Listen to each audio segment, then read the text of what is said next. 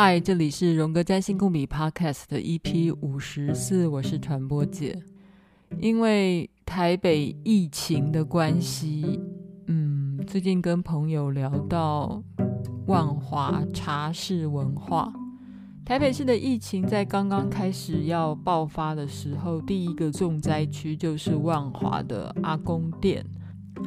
我有一个朋友的爸爸，他其实现在已经过世了啦。就是他可能在七八十岁的时候，就在那附近，常常去那边光顾，然后而且有一个女朋友，哈，所谓的女朋友，就是在做茶室小姐。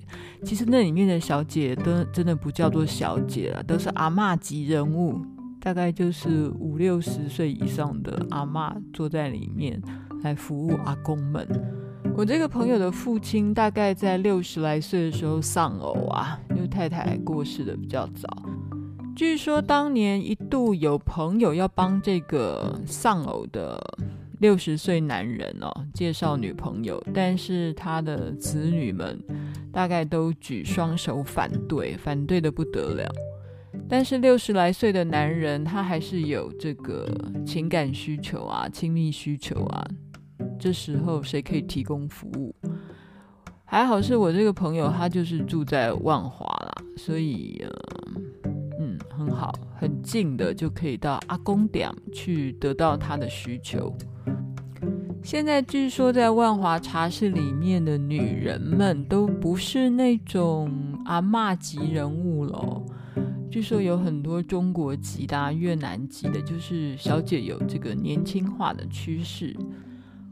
这几年有不少的社会学或是女性主义研究所的学生去做茶室文化的硕士论文，做了很多的田野调查啦。那我也不晓得在比例上有多少的女人是非常自主的想要从事性工作。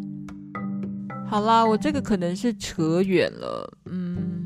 我想，任何一份工作啊，或任何一种职业的人，可能在一开始踏入这个行业的时候，应该都是比例非常非常少的人，是非常非常自主、非常非常清楚的。我就是很喜欢这个工作，所以我要从事这个行业。当然，我们在一些欧美的纪录片里面，尤其是那种北欧的纪录片，常常都有这种红灯区，然后有这种所谓的性工作者。他是真心的喜欢做性工作的服务业。我不知道在人类的社会里面哦，在人类的历史里面，是否真的有人是非常轻松自在的，可以很 enjoy 的去在性服务或性工作上面发挥自己。但是在神话里面，也许有吧。就是现在我要来谈的一篇文章，在谈金星 Aphrodite，艾佛戴蒂的这个女神。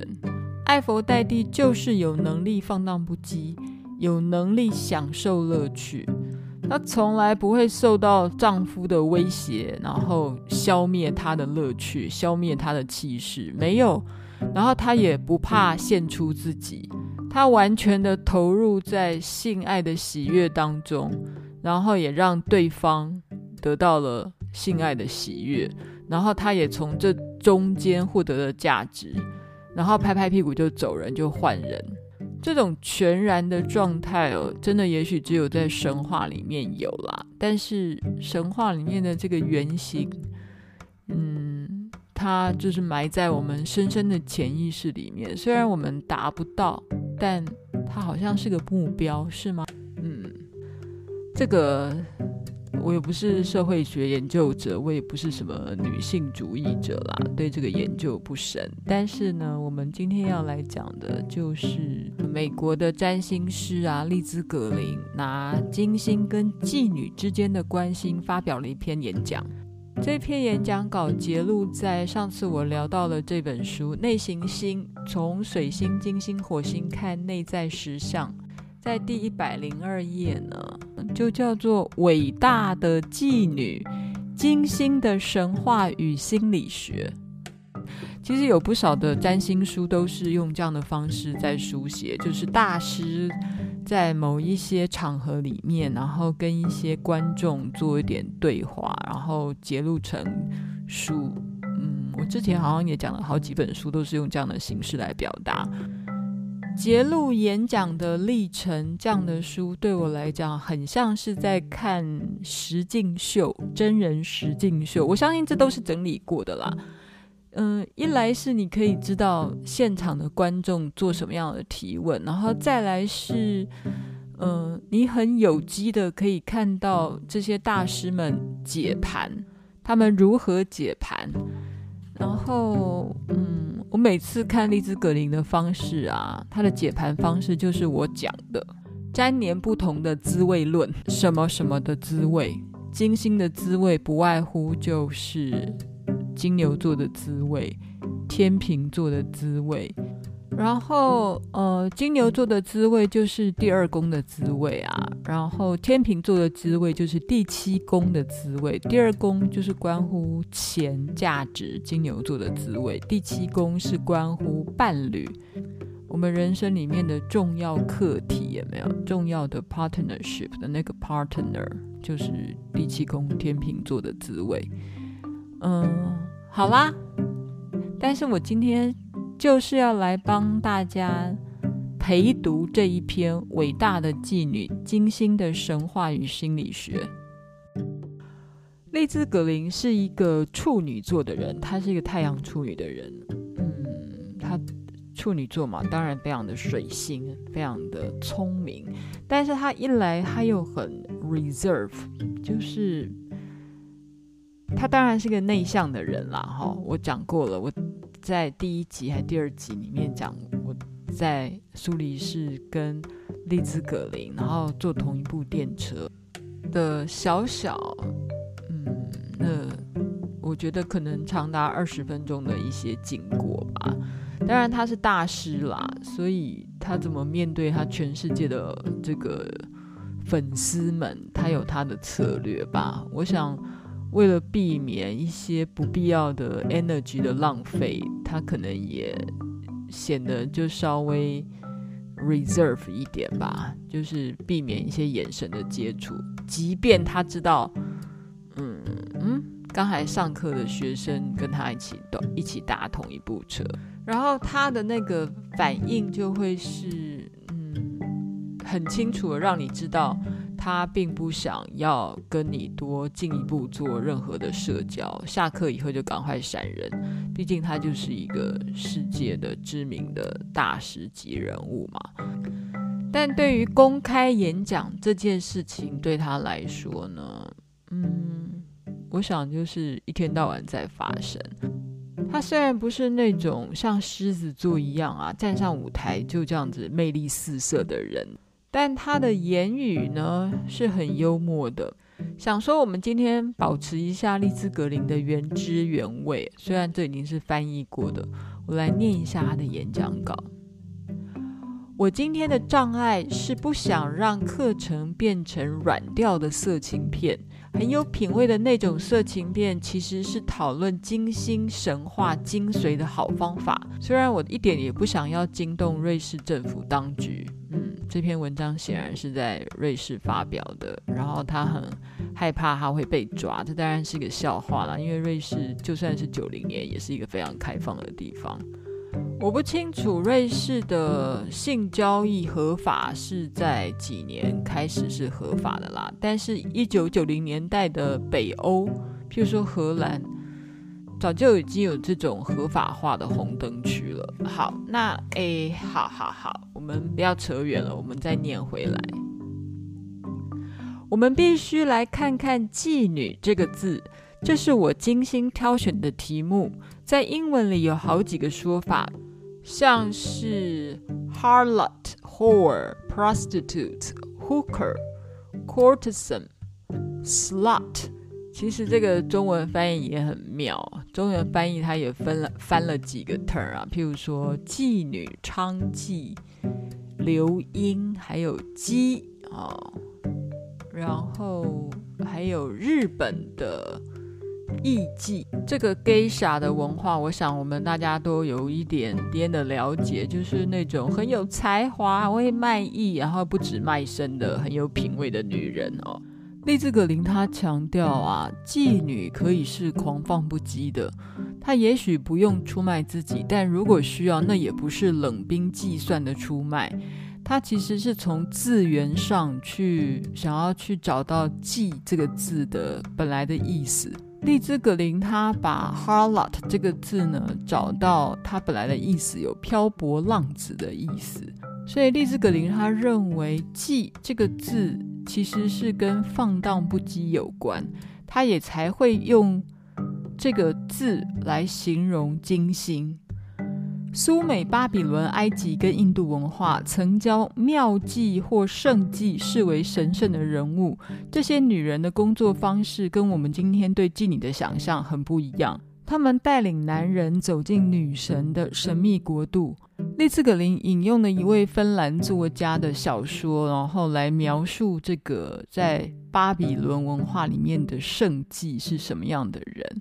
有趣哦，就是妓女的这个字前面加一个神圣的圣，叫做圣妓。哈，这些通常是什么样的女生呢？她们面貌姣好，性爱技巧高超，而且远近驰名。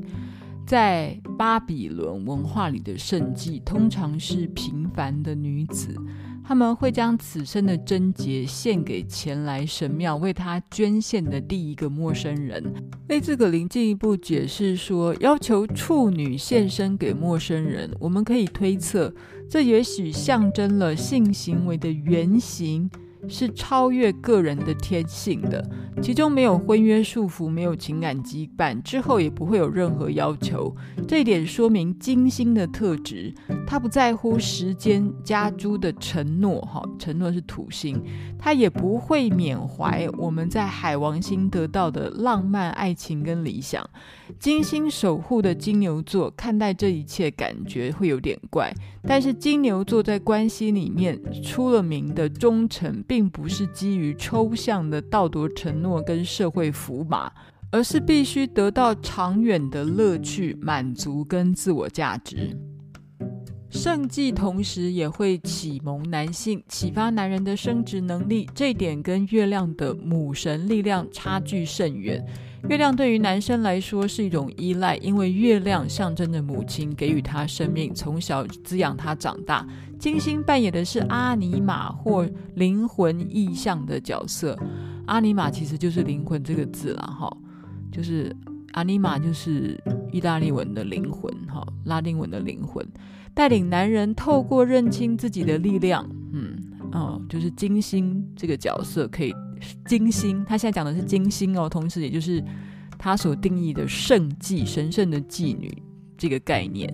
神圣的妓女呢，可以带领男人透过认清自己的力量、爱人的能力与不带情感束缚的喜悦，这个很先进吧？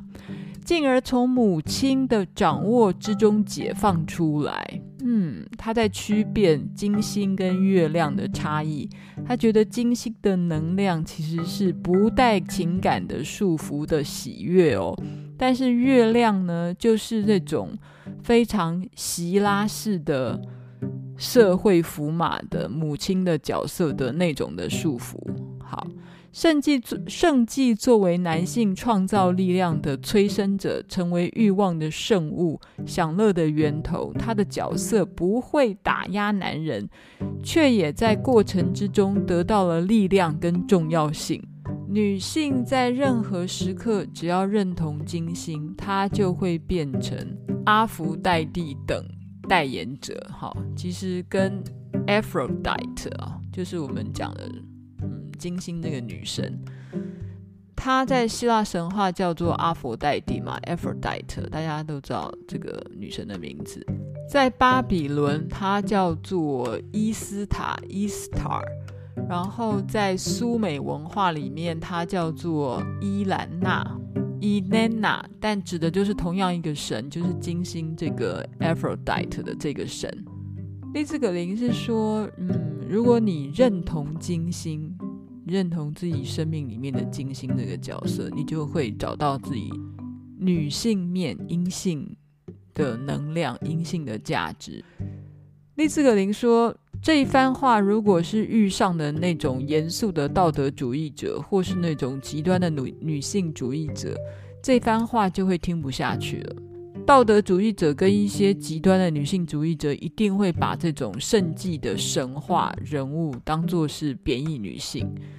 嗯，如果你这样去看这个神话故事的话，丽兹格林说，那就搞错方向了。圣迹的某些力量与神圣性是来自于他不愿意受到世俗家庭生活狭隘法则的束缚，他可以放荡不羁，他有能力可以去享受，而不担心柴米油盐酱醋茶的琐事。丈夫呢，也无法恐吓她，儿子对他的依赖呢，也没有办法绑住他。伴侣的喜悦跟乐趣来自于他的喜悦跟乐趣，他不怕献出自己，因为他就是最完整的自己。这个简直就是超级完美的一种女性主义的态度吧？这个我觉得不存在真实的社会里面啦，哈。意思就是，这个女人呢，不会受到家庭的束缚，她很 enjoy 她想要 enjoy 的，不管是生活的、性的、表达自我的，这是金星哎，金星根本就是一个十足的女性主义者。我是说，如果我们金星之神是个 Aphrodite 的话，这个这个原型的形象，这太屌了吧，太纯粹了。没有这种人存在，但是我们还是要谈这种纯粹的感觉。至少丽兹格林在谈。我觉得各位可以从圣迹的身上感觉到金星的精髓。哇，他真的就是把金星之神跟圣迹画上了等号。他说，现代社会里，我们跟这样的女性原型已经断裂。因为性爱不再是神圣的，而妓女仅仅是为了生理功能而存在。现在社会里面，如果要类比这样的角色的话，也许是情妇。这些情妇们呢，她们宁可独立生活，然后她们只要有朋友，哈，你可以说是炮友，一个性伴侣就可以满足她们。这叫性解放。一九六零年代相当风行。丽兹格林又说，最近因为受到艾滋病，饱受道德上的批判，基督教呢就一直批判这样的议题，让金星的价值没有办法复兴。所以，所有拟人化的内行星当中，金星阿佛代蒂也许是最难整合到现今社会的行星。这个文。这篇演讲稿显然真的就是在八零九零年代的时候发表的，就是当时的八零年代出来的艾滋病真的是吓死西方人哈，所以呢，那时候也许社会就反错，至少在利兹格林看来是这个样子的啦，就是比他年轻时候的六零年代的西欧社会，美国反而变得更保守了。好。再回来看他的这篇演讲稿，他说：“我们现在再来仔细研究阿佛代蒂这位女神。虽然她在希腊神话里面嫁给了一个铁匠，一个掰咖的铁匠哦，然后他们的婚姻是一个笑话。她到处给丈夫戴绿帽，她只属于她自己，比 Aphrodite。”更早的女神们，譬如说伊南娜跟伊斯塔都没有结婚，她们有时候被形容成为处子妓女，Virgo 啊，就是处女座。Virgo 这个字在拉丁文指的是没有结婚或是自重的。丽兹格林觉得必须在这个脉络之下，好好的强调金星跟月亮到底哪里不一样。丽兹格林认为，金星跟月亮在心理学上面的意义是相反的，但也是两股互补的力量。他认为，月亮必须属于某个人，可能是属于一个家庭或一个族群的。月亮渴望加入某个群体，他可能是想要加入孩子、国家、家庭或种族背景，成为一份子。重点在渴望那个归属感，跟渴望那个根源。但金星是自主的，毫不在意过去跟未来。虽然在神话里面，他偶尔会成为人母，譬如说 Aphrodite，他生下的一个小孩子，但是他完全不是贤妻良母的形象。Aphrodite 在这个绘画当中啊，他从来没有抱过小孩。Aphrodite 把自己交给他喜欢的神明或英雄，而不是需要或想要他的神明或英雄。换句话说，他并不会想要拿自己去交换别人的爱。Aphrodite 在神话里面经常会陷入情欲的渴望之中，然后全然的投入，跟某一位情人疯狂的恋爱。他有时候会对他的情人施展魔咒，但是他从来不会感到不安，反而能够表达出纯粹的吸引力。他不是因为他能够提供给这个情人滋养啊、照顾啊、依赖，只是因为他就是这样的人。所以呢，对于被爱啊，他毫无作为，因为他就是被爱的本质。听起来这个 Aphrodite 啊，真的是超活在当下的吧？哈，超纯粹的，他没有要跟人家交换任何事情。丽兹格林又说，这又是金星月亮之间的另外一个不同。月亮的天性就是同理心，随时准备好要回应另外一个人的感受。反观神话里的金星，它可不是以同理心著称。事实上，金星可以透过不恰当而且放肆的热情，在道德上造成冷酷解放的毁坏。月亮也许会用同理的天赋，进而打造出别人对他的义务，也就是月亮会。我帮你烫衬衫啊，我帮你煮饭啊，把你照顾得好好的，然后你就是属于我的哈。这是月亮的镜头，月亮的症状。月亮需要付出，或付出之后得到安全感。月亮就是一个要安全感的行星嘛哈。但是金星呢？金星的象征是全然的爱自己跟自己的价值，它可以大方的分享。但不仰赖他人得到价值感。Aphrodite 不会跑去附近的酒吧里面勾搭男人，他就是他，男人自己会上来。这边还很有意思哦，他说男人会来，Men will come。我在猜英文是这样的，哈。他说：“这个来也有射精的意思。抱歉，我警告过你们了。这就是利兹·格林在演讲中他用的语词吧？就是一开始他就警告你们说，今天我要讲的其实是很色情的、色眯眯的一篇演讲，所以你们自己看着办。好，这是利兹·格林的一个小幽默。利兹·格林又说。”如果按照一般教科书里面的讨论，把金星定义成为渴望爱与关系，丽兹格林其实是不同意这种定义的。他认为说，金星他没有渴望，他就是在那里，他要做的就是他自己，然后。反而是他赞同这个霍华，就是跟他一起做这本书，其实就是其实霍华的 Sasportus 是他的一个好的创业的 partner 啦。那霍华 Sasportus 其实是个 gay 啦，他们两个不是说在一起哦，就是他们两个是非常好的创业的一一个好朋友、好搭档哈。然后，所以丽兹格林就提到说。霍华曾经在一篇文章，就是在讲月亮，好发光体太阳、月亮在占星上的心理意涵。那本书里面，他觉得霍华说，月亮其实跟初恋有关，但金星呢？金星不是初恋哦，金星是与他人的关系互动，是一个人逐渐形成自我价值的载具。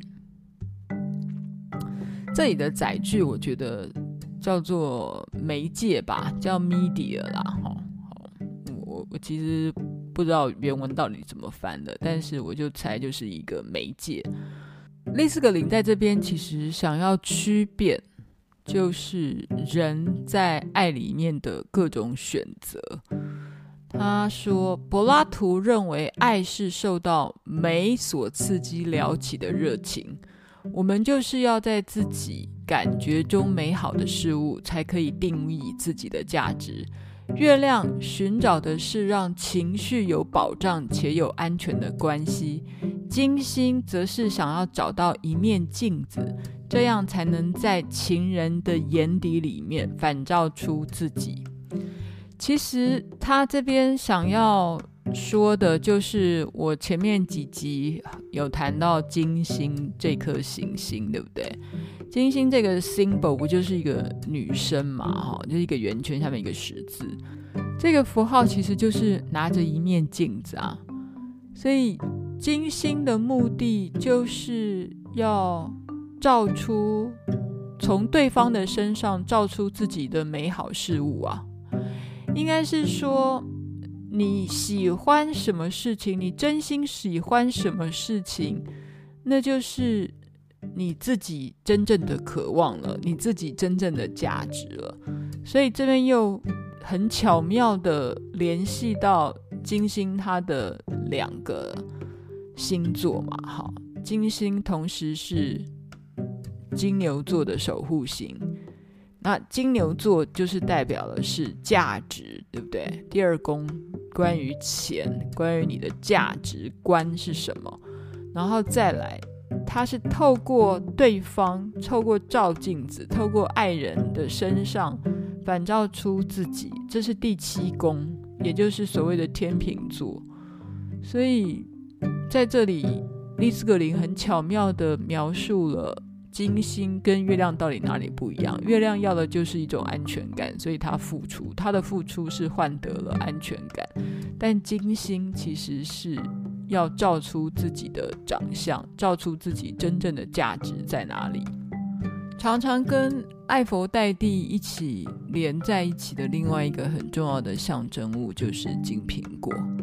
其实苹果常常跟性是连在一起的，有没有？譬如说圣经里面的亚当夏娃的故事里面，苹果就变成性知识的象征。譬如说。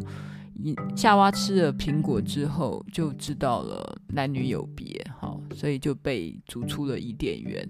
所以性欲的苏醒呢，嗯，都是苹果贡献的耶，哈，苹果真的是好棒棒。好，我现在回到这个阿佛戴蒂跟他的金苹果的故事。天界里面最漂亮的这三个女人，席拉、雅典娜跟阿佛戴蒂，到底谁最美丽呢？宙斯找上了特洛伊的王子 Paris 帕里斯来做评审委员，那获奖者可以得到金苹果一枚。这个经验丰富的帕里斯啊，虽然他阅人无数，但是他怎么可能想要去得罪这三位女神呢？所以他就建议说，那苹果干脆分成三等份啊。但众神就觉得你这样的太相远了，你就是给我选。候选人席拉呢，就对帕里斯说：“嗯，如果你选我的话，我就给你全世界最多的财富跟权力。”雅典娜跟帕里斯说呢：“选我的话，我就给你战争里面最重要的艺术跟策略跟力量。”但是艾佛戴蒂什么承诺都没有说，他只悠悠地解开了他的腰带。帕里斯最后就选了 Aphrodite，很简单嘛，因为帕里斯是一个多情的年轻人，肉欲之爱对他来讲最有价值。嗯，所以这个非常象征着 Aphrodite 的这个故事，就又回到金牛座的这个特质了。第一个是。看清楚自己的价值，表达自己的价值观 （value）。第二个是你要做选择啊，选择的话就是天秤座了。所以很奥妙的是，这个 Aphrodite 的这个金苹果的这个 Paris 的选择的这个故事，巧妙的把金牛座跟天秤座的共同意涵给纳入进来了。对于金牛座来讲，就是要发展出内在的力量跟资源；然后，对于天秤座来讲，他要学习的是如何选择的过程。这就是我今天简单的说了一下丽兹·葛林的这篇文章。金星是伟大的妓女。丽兹·葛林当然是下了一个非常惊悚的标题啦。这种标题呢，是往往可以赚点阅率的标题啦。但是实情是，Aphrodite 在天界里面呢，也是饱受压力啦。因为在土星的社会的观感之下，Aphrodite 就是一个没有道德良知的人啊。那如果在木星的宗教观念之下，他也一点都没有美德啊。还有，假设我们这么的羡慕，或是这么的赞叹金星的自由、自主、独立，那是因为我们看到别人的焦虑跟恐惧啊。嗯，就是就是金星的自主、金星的全然，那也是从别人的焦虑跟恐惧。还有嫉妒所衬托出来的。回到这本书所引用的一句话：没有焦虑与恐惧的爱，好像是没有温暖及焰星的火，也好像是没有白昼的日，好像是没有蜜蜂的蜂房，也好像是没有花朵的夏季，也好像是没有冰霜的冬天。好吧，又回到了人生的事实啦，就是金星女神 Aphrodite 啊，她之所以可以这么美，这么的性感，那是因为她的身边有一大堆非常压抑的味道人士。嗯，好吧。讲到最后就会变成什么事情都是相对性的，但这些相对性还是有很多种不同的层次，跟很多细节可以去区别的。这就是为什么我们解盘还蛮好玩的，而且有时候是越变越细，越分越明。在这里要很感谢，还是有陆陆续续的朋友请我喝咖啡。虽然在商盎的规定里面呢，听友们的赞助金额得要大于三千块，我才能够把钱给领出来。我距离这个门槛呢，还有一段遥远的距离呀，真是一个刚刚起步的小 Podcaster。嗯、呃，没关系啦，我觉得我们大家在做自己喜欢做的事情，然后。嗯，很多事情都是要慢慢累积的，然后也希望大家多给我一点鼓励跟批评指教。不论你是在 iTunes 的 Podcast 上面给我五颗星的人，或者是直接给我实质的一杯咖啡的的鼓励的人。或者是到我的传播姐实验室脸书上面留言给我的人，我真的都非常的感谢，因为我知道你们的存在，这一点让我就心满意足了。谢谢大家的支持，那我们下次见喽，拜拜。